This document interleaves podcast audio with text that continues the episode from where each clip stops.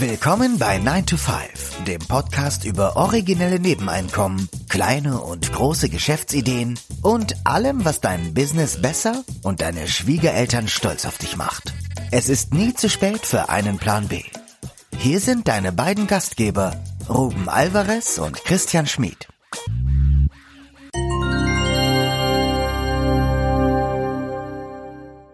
Der Titel der heutigen Episode lautet Quiet Quitting versus Feierabendboss.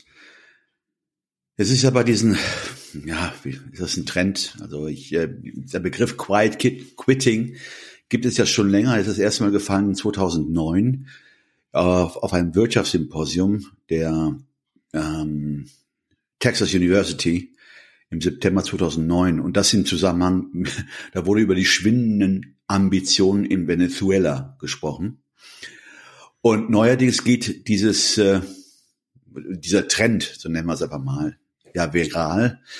Da gab es ein TikTok-Video, ähm, in welchem dieses Thema Quiet Quitting aufgenommen worden ist. Und äh, wenn man jetzt den Begriff nimmt, Quiet Quitting, müsste man, also ich würde ihn so übersetzen, als interne, äh, nicht interne, innere Kündigung.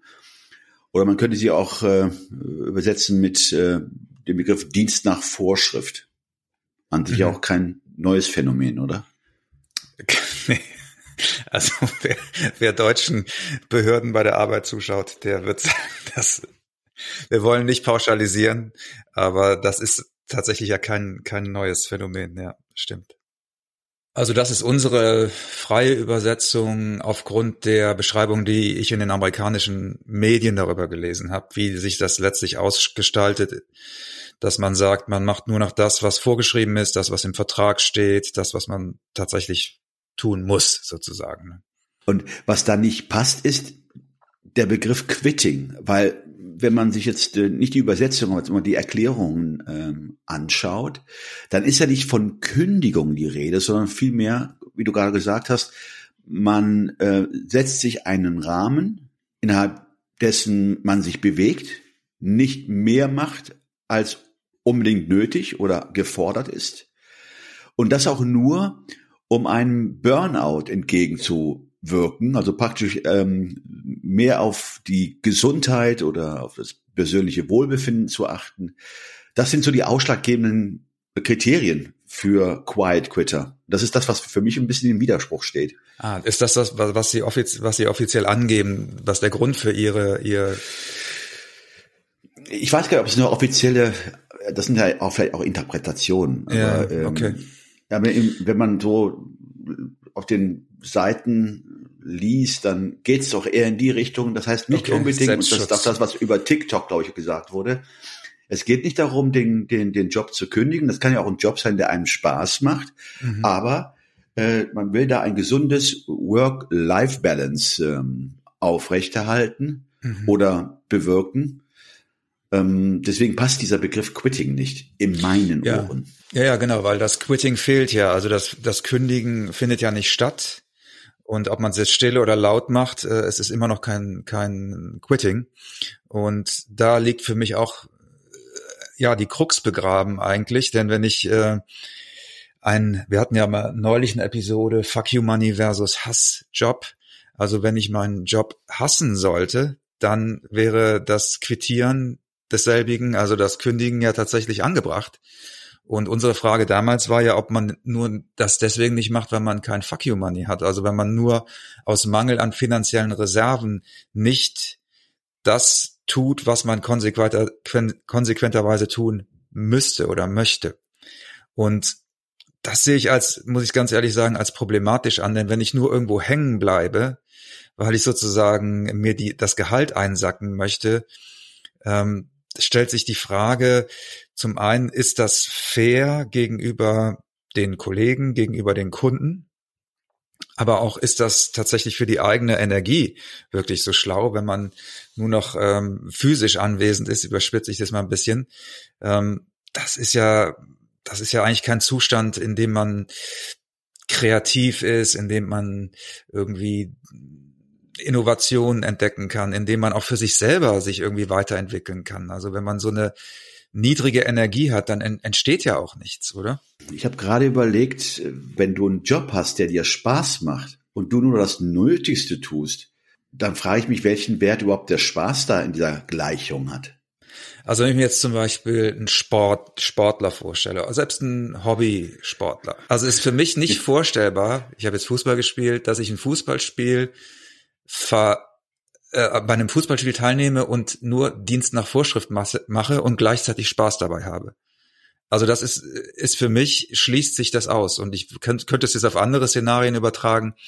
Und ich kann es mir einfach nicht vorstellen, dass das, also ich halte das Konzept für sehr bürokratisch, muss ich ganz ehrlich sagen. Wir hatten das ja schon angedeutet, das ist ja, wir kennen das ja auch aus Behörden, dieses tatsächlich nur noch das, das Allernötigste machen, um vier Uhr den Bleistift fallen lassen.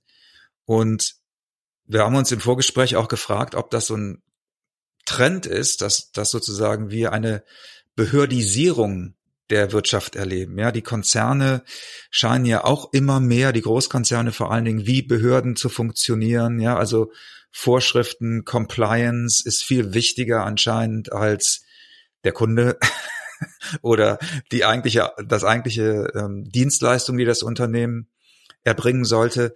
Also wir, wir haben, wir erleben, finde ich, so eine Bürokratisierung und durch diese Bürokratisierung scheinen solche Konzepte dann auch sich genauso zu verbreiten. Ja, also äh, was ich meine, also dieses, dieses Quiet Quitting findet ja wahrscheinlich viel in Behörden statt, weil Leute sich da irgendwie nicht ausleben Genau, die dürfen können. auch nicht anders. Also da heißt es ja wirklich, äh, handelt nach Dienstvorschrift. Genau. Und wenn du, wenn du diesen Pfad verlässt, dann bekommst du auf die Finger geklopft. Genau. Wenn du nicht zuständig bist und etwas über deine Zuständigkeit hinaus machst, hast du ein Problem. Sagen wir es mal so, große Unternehmen oder Unternehmen hatten immer schon eine Tendenz zur Bürokratisierung. Ja. Äh, weil ohne Bürokratisierung wären auch so große Unternehmen auch nicht händelbar es bedarf einer gewissen Bürokratisierung, damit Unternehmen funktionieren können. Was ich beobachte, ähm, ist, wir hatten das auch in einer unserer Episoden mal äh, vorgestellt, ist ja diese, ähm, nicht ausufern, das will ich jetzt nicht übertreiben, aber die Zunahme der Beschäftigten im öffentlichen Sektor. Ja. In den letzten zehn Jahren hat sich das um den Faktor oder um zehn Prozent erhöht von 4,1, 4,2 Millionen, ich erinnere mich nicht ganz, auf 4,7 Millionen. Roundabout. Also 500.000 neue Stellen im öffentlichen Sektor wurden geschaffen. Und dass das nicht spurlos an der, an dem Privatsektor äh, vorübergeht, das sieht man ja auch an, nicht Zunahme der Bürokratie, sondern die Zunahme der Regeln. Mhm die es jetzt auch zu beachten gilt. Ähm, und das, da, das färbt irgendwie, das färbt irgendwie, meines Erachtens, färbt es ab, auch auf dem privaten Sektor. Ja, ich sehe es auch so. Genau. Das ist so eine kulturelle Veränderung, die wir, die wir sozusagen live miterleben, dass das, dass das, und ich glaube auch in der Pandemie ist es nochmal, ist dieses Bürokratisieren nochmal aggressiver geworden, weil so bis in den Alltag auch reinging, dieses Mikromanagen, dass ich denke, Leute, die im öffentlichen Dienst arbeiten, einfach gewohnt sind. Für die ist das, glaube ich, relativ normal.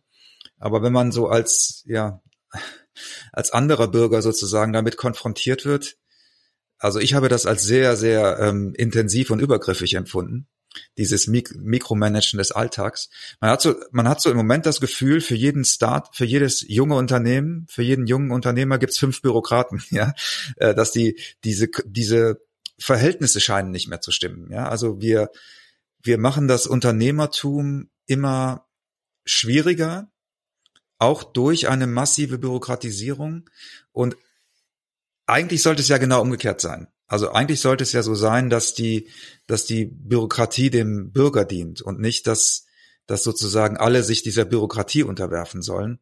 Das ist irgendwie zu so einem Selbstläufer geworden. Und vielleicht ist dieses Quiet Quitting auch eine unbewusste Reaktion darauf, ja, dass man sich einfach übergemanagt fühlt und dann sozusagen ausklingt.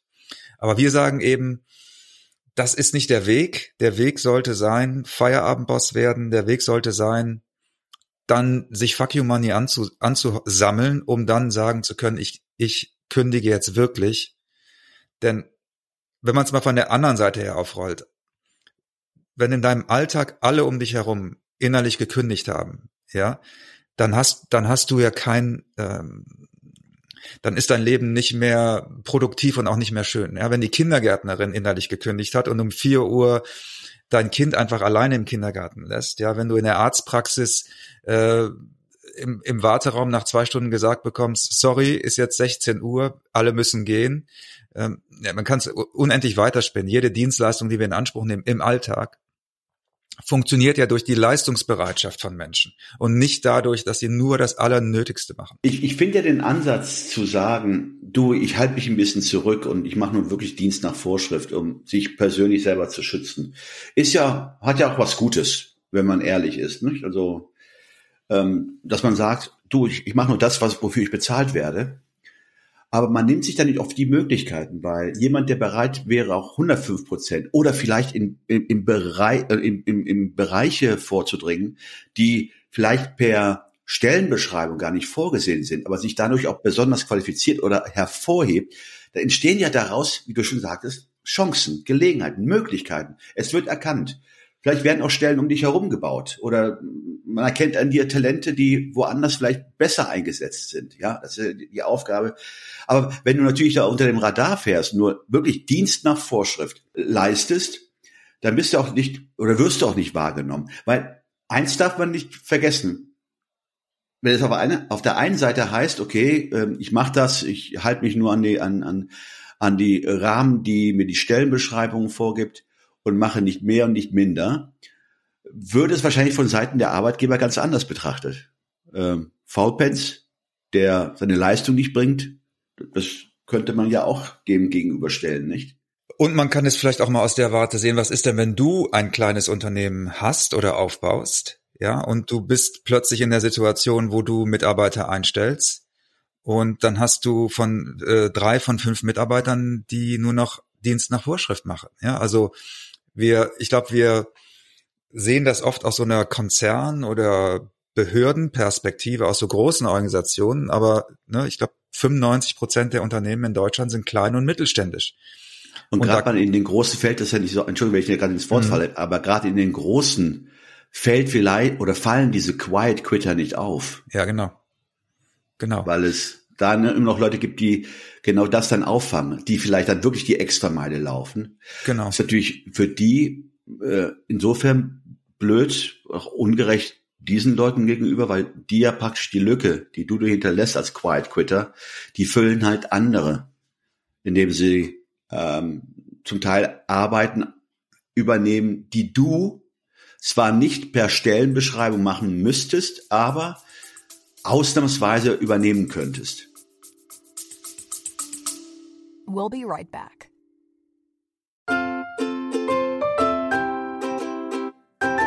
Es ist Zeit für Werbung in eigener Sache. Aber keine Sorge, wir machen es kurz und schmerzlos. Wir, also Christian Schmid und Ruben Albert Barrera, die Leute hinter dem 9-to-5 Podcast, wir haben ein Buch namens Feierabendboss geschrieben. In diesem Buch zeigen wir, dass es möglich ist, deine eigenen Wege zur finanziellen Unabhängigkeit zu gehen, ohne komplizierte Finanzbegriffe oder trockene Ratschläge. Versprochen. 33 realistische Ideen für Nebenjobs sind darin enthalten, die du starten kannst, ohne deine Ersparnisse zu plündern. Es geht darum, dir mehr Optionen zu bieten, weniger abhängig von deinem 9-to-5-Job zu sein. Denk darüber nach, es deinem Chef bei der nächsten Kaffeepause zu erzählen. Hey Chef, ich werde mein eigener Chef. Feierabendboss ist ab sofort erhältlich. Überall, wo es gute Bücher gibt. Also schnapp es dir und lass uns zusammen auf die Reise gehen. Zu der Freiheit, die du verdienst.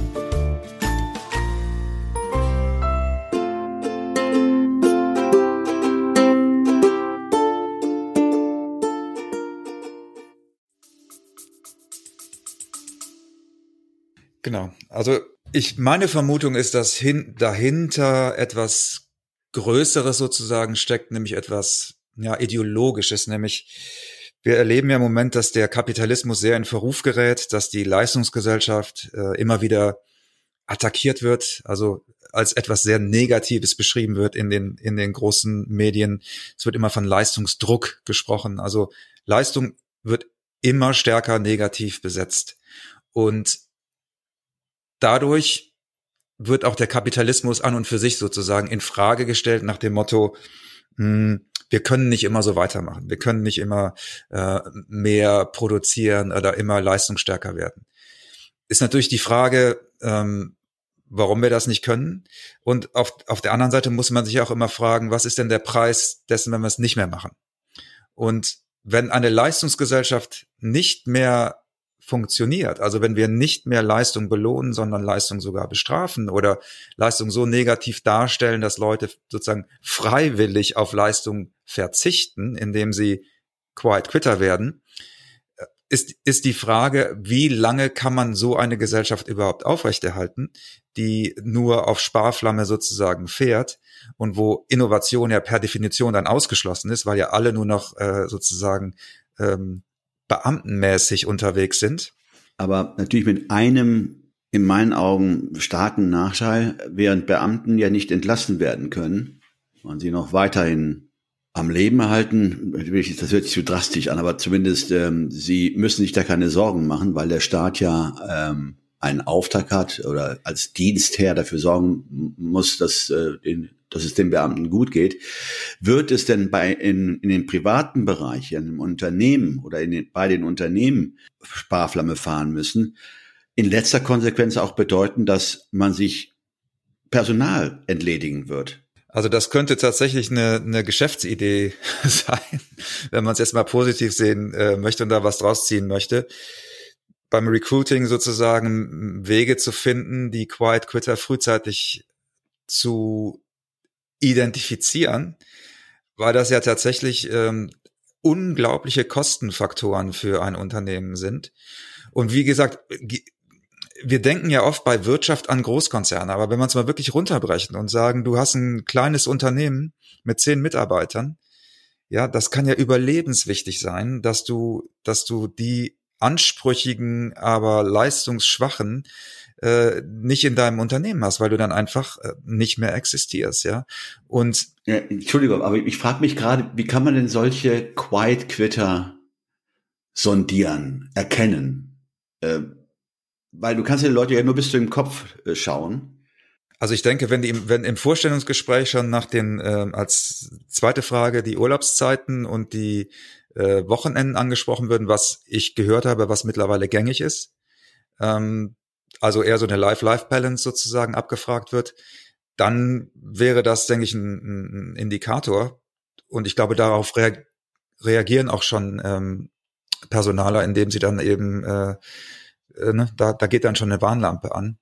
Also ich, ich finde jetzt die Frage nicht verwerflich, wenn ich ehrlich bin. Warum soll man nicht fragen, wie die, wie die, wie die, Freizeitgestaltung äh, oder was, wie viele Urlaubstage? Ich meine, ist sicherlich eine gerechtfertigte Frage. Aber ich frage mich, gerade mal heutzutage, ne, wir, wir hören ja von Fachkräftemangel. Wir, wir reden von Leuten, die gesucht werden, händeringend gesucht werden. Glaubst du nicht, dass die da äh, eine Faust in der Tasche machen würden? Oder komm, lass uns da in den sauren Apfel beißen. Wir nehmen den, obwohl wir wissen, dass es vielleicht ein potenzieller Quiet Quitter ist. Ich vermute, dass sich viele gar nicht mehr leisten können, das Risiko nicht einzugehen, weil sie dann, ja, genau, weil sie so verzweifelt nach, nach Personal suchen. Kommt wahrscheinlich auf die Branche an. Aber ich weiß jetzt nicht, ob es kostenintensiver ist, wenn du einen Quiet Quitter dir an Bord holst und der, je nachdem, wie, wie geschickt der auch die Gesetze für sich nutzt, ja, wenn du den dann auch sozusagen nicht mehr kündigen kannst, so, so einfach, ähm, ob das nicht einerseits Kostenfakt, vom Kostenfaktor, aber auch energetisch, ja, also wie viele Quiet Quitter kannst du dir in der Organisation leisten, in deinem Unternehmen leisten, bevor das Ganze Biotop sozusagen kippt, ja, bevor du eine Übersäuerung hast letztlich. Aber wir dürfen jetzt auch nicht außer Acht lassen oder vergessen, dass der Quiet Quitter ja nicht der ist, der ähm, das Unternehmen torpediert. Also hier nach der Definition, die wir gehört haben, ist es ja auch jemand, der vielleicht auch gerne seinen Job tut, aber nur bis zu gewissen, also bis zu einer gewissen Grenze. Ja, das ist das ist so das, was äh, so, wie es beschrieben wird, aber ich kann es mir ehrlich gesagt, wie gesagt, nicht vorstellen. Naja, ich, ich, das ich, in dem Moment, wo ich es ausgesprochen hatte, meinte Ruben, das ist in sich Quatsch, weil versuch dich da, versuch dich mal in so eine Position zu versetzen. Ich glaube eher, dass es eine Rationalisierung ist, eine, ein rationaler Rahmen, der dann Menschen sozusagen ja, wie mit dem, für mich wie mit dem Burnout. Also diese Depression gab es immer schon mit Burnout wurde sozusagen eine Begrifflichkeit etabliert, mit der man auch dann Ansprüche verbinden konnte, mit der man auch gesellschaftlich eine Legitimierung hatte. Und ich kann mir vorstellen, dass mit so einem Quiet Quitting dann sozusagen mit so einem Hashtag dann auch, ja, ein neues das ist dann Konzept, irgendwie, ne? ja, ein neues Konzept, das ist dann auch, dass man sich damit identifiziert und dass es irgendwie auch dadurch mehr Gewicht bekommt, aber letztlich ja kein neues Phänomen ist. Und also für uns ganz klar ein, ein Plädoyer fürs Feier, für den Feierabendboss.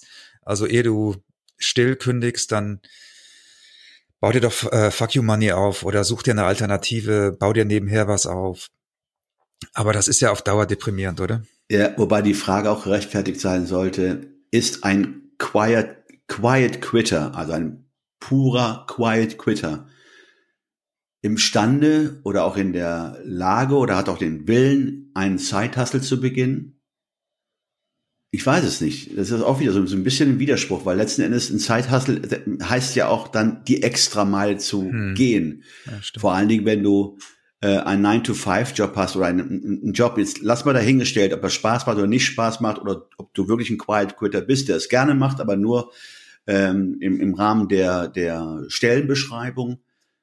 Würde er denn von sich aus sagen, ach komm, ähm, ich fange einen Zeithustle an, weil hm. die Motivation, sagen wir mal, der Job gefällt mir nicht, würde ja fehlen nach der Definition, die man so hört, dass es einem Spaß macht, also dass ein Quitter nicht unbedingt an Kündigung denkt, sondern dass er nur im Rahmen oder in dem vorgegebenen Rahmen agiert, würde er, okay, Fuck You Money könnte ich mir vorstellen, dass er es aufbauen würde, aber dann aus dem äh, Ersparten oder aus dem Gehalt generiert, würde er diesen extra Schritt machen und ein ja. Side-Hustle beginnen?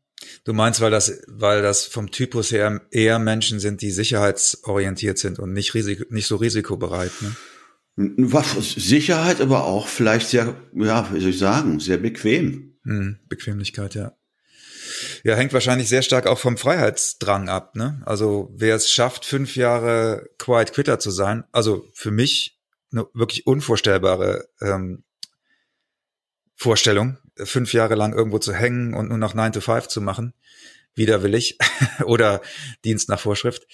Aber pff, ja, ich glaube, ich glaube eben auch, dass einem das Energie raubt. Also selbst wenn man vielleicht am Anfang noch mh, hm, denkt, ah, ich mache das jetzt noch ein halbes Jahr, das, das, das kann halt auch sehr bequem werden. Also auf eine sehr negative Art bequem werden. Ne? Mhm. Ich habe in der Zeit mal geguckt, ähm, diese Aussage oder diese ähm, dass jeder zweite Amerikaner ein Quiet Quitter ist. Das wurde von äh, ähm, dem führenden Markt- und Meinungsforschungsinstitut in den Vereinigten Staaten in Washington, der Gallup. Ja. Gallup Organization, ist das richtig ausgesprochen? Gallup, Gallup ja. Gallup Institute. Die haben das ähm, ähm, herausgefunden, dass die Hälfte der US-Arbeitskräfte Quiet Quitter sind. Und das ist ja schon ein sehr hoher Prozentsatz, also 50 Prozent. Das ist gruselig. Finde ich schon viel. Mich würde mal interessieren, wie viele Quiet Quitter es dann demnach in Deutschland gibt. Mhm. Also und wie, und wie gesagt, bei den, also, im öffentlichen Sektor sehr viele wahrscheinlich. Ja, glaube ich auch. Da ist es vielleicht auch nicht so tragisch, weil weniger Bürokra Bürokratie wahrscheinlich ja sogar positiv ist unterm Strich. Aber was ist in so in so Bereichen, wo tatsächlich äh, Dienstleistungen erbracht werden, die essentiell sind für, also das stimmt ja nicht ganz. Also es gibt ja auch im öffentlichen Dienst natürlich Dienstleistungen, die essentiell und wichtig sind. Ich meinte jetzt eher die Verwaltungsapparate, die wir aufgebaut haben über die Jahrzehnte. Aber wenn es ein Querschnitt der Gesellschaft ist, wenn diese 50 Prozent sich wirklich durch alle Branchen und alle Gesellschaftsbereiche ziehen, dann ist das, äh, glaube ich, äh, ist das keine schöne Vorstellung. Ja, das war, glaube ich, oder? Sind wir, sind wir soweit durch? Mit ja, ich, also im, im, Grunde genommen, ja, ja ich meine, der Titel war ja äh, Quiet Quitting versus Feierabendboss. Und ich glaube, das Versus, Versus ist hier ganz klar hervorzuheben, weil das eine mit dem anderen nicht vereinbar, in meiner Betrachtung. dass es nicht vereinbar ist. Äh, jemand, der Quiet Quitting macht und äh, nur, wie sagen, nur das leistet, wofür er bezahlt wird, würde sicherlich auch, weil das vielleicht auch ausreicht, das wissen wir nicht. Ich glaube nicht, dass er diesen extra Schritt noch machen würde, mhm. wenn er schon nicht bereit ist, das im Job zu machen. Mhm, genau. Ja, lasst uns an eurer Meinung teilhaben, gerne bei 9to5.de. Da gibt's eine Kommentarfunktion unter den jeweiligen Posts. Äh, ansonsten auch auf Instagram und Facebook sind wir auch vertreten. 9 to 5 Podcast auf Instagram und 9 to 5 auf Facebook auch, glaube ich, ne? Unter dem. Äh, äh, naja, genau. Äh, aber gut, äh, bei TikTok sind wir nicht. Noch nicht. Okay, noch nicht. Äh, man kann sich sehr vielen Medien gar nicht entziehen. Ne? Also was das angeht, sind wir Quiet Quitter, was den Social ja. Media Bereich angeht. Wir, wir haben äh, aufgegeben, bevor wir überhaupt angefangen haben. Richtig, genau. Alles klar. Dann sagen wir bis, bis nächsten Sonntag. Ciao, ciao. Nächsten Sonntag. Tschüss.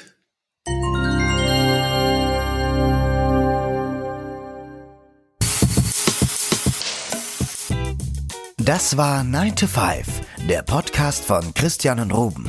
Alle in der Episode erwähnten Links findet ihr in den Show Notes auf 9to5.de.